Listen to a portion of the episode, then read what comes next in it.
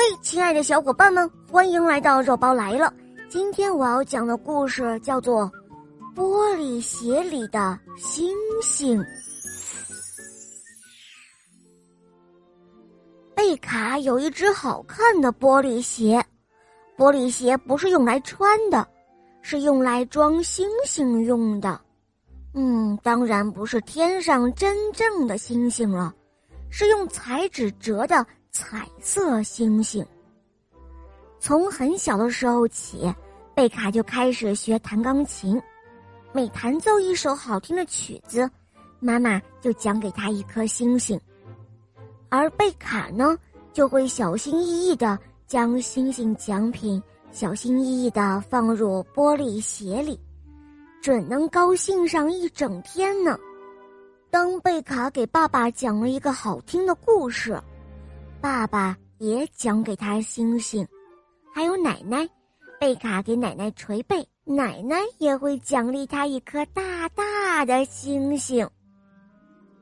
呃，太棒了！我现在有很多的星星了，一颗、两颗、五颗、八颗、十颗。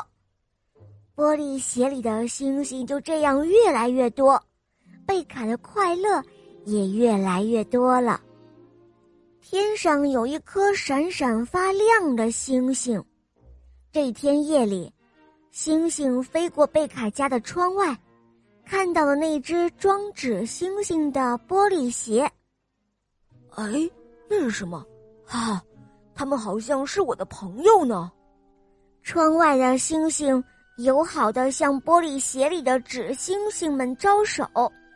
纸星星们，你挤挤我，我挨着你，透过透明的玻璃鞋，看着窗外的星星，他们互相问候你好。纸星星们热情的向新的朋友打招呼。这时候，只见嗖的一道光，从窗外射了进来，那是真的星星，它呢？变得像一颗纸星星那么小，也钻入了玻璃鞋里。哈哈，原来天上的星星也要做一颗被装在玻璃鞋里面的星星哦。半夜里，贝卡醒来了，惊喜的发现玻璃鞋里亮闪闪的。哦，妈妈，妈妈，星星真的会发光了呢！贝卡激动的喊叫起来。妈妈在隔壁房间里听到了，可翻了个身又睡着了。他一定是以为贝卡在说梦话呢。贝卡用力的揉了揉眼睛，哇，这是真的呀！